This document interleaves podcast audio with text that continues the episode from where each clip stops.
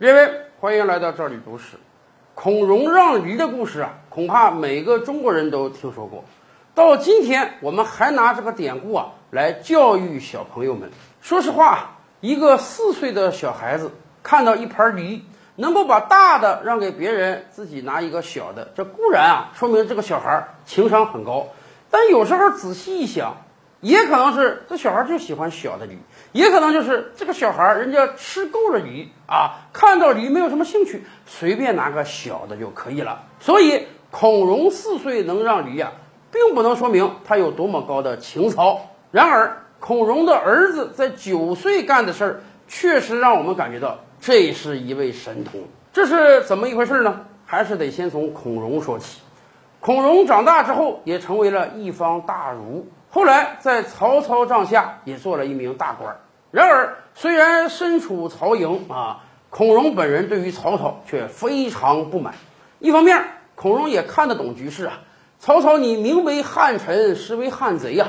挟天子以令诸侯，你是明面上把汉献帝接回来了，但是你实际上干的是要篡汉的事儿。孔融作为孔子的后人，名门之后啊，自然对于曹操这种行为非常不满，所以。平时一找着机会啊，孔融就给曹操难堪，让曹操下不了台。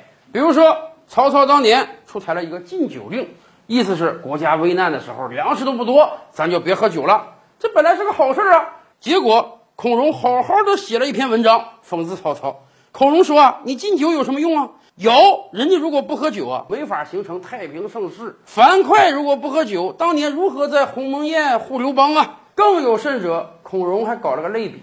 他说：“这个酒能误事儿，色更能误事儿啊！自古以来，到底是色误事儿的多，还是酒误事儿的多？你因为酒误事儿就不让喝酒了，那你干脆因为色误事儿不让老百姓结婚得了。”孔融这篇文章啊，让曹操很是下不来台。后来又有一次，曹操的儿子曹丕啊娶了甄宓啊，这是人家别人的老婆。孔融知道这个事儿呢，还特别去跟曹操讲个典故。他跟曹操说：“哎，主公，你知道吗？当年呀，武王伐纣，把这个纣王杀死之后呢，把妲己赏赐给了他的弟弟周公。曹操那也是饱学之士啊，没听过这段典故啊，所以他很惊奇地问孔融：‘哎，你从哪听到这个事儿啊？我以前没有看到哪个书记载过呀。’结果孔融不怀好意地说：‘是啊，哎，我也没看哪本书记载过，但是呢，我是从你儿子的行为中啊领悟出来的。’您看看。”这番讽刺让曹操心里有多憋气。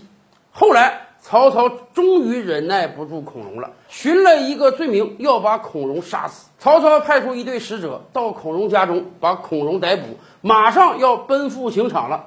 这个时候啊，孔融有两个儿子，一个九岁，一个七岁，正在家里玩游戏，看到有使者把父亲带走了。孔融还很着急忙慌的问使者说：“把我抓走就得了，我这俩儿子命能不能得到保全？甚至想跟仆人讲，你们赶快护着两位少主跑啊，别把他们也连累上。”结果，孔融的大儿子当年只有九岁啊，他说出了一句震惊全场的话。这句话今天我们还在用。他说：“覆巢之下，岂有完卵乎？”什么意思？我们这个家都要破灭了，还能有完整的蛋吗？父亲被曹操抓走要杀掉，难道我们两个兄弟还能活吗？人家曹操不懂斩草除根的道理吗？结果马上还没等这一家收拾停当，又有一队使者来，把孔融的两个儿子也绑赴刑场，一起杀掉。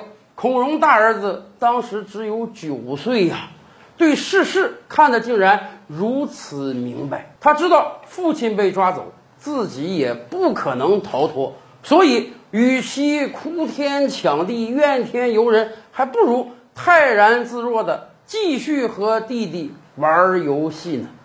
孔融四岁让梨，这说明不了什么问题，但是孔融九岁的儿子能说出这样的话，确实不简单呢。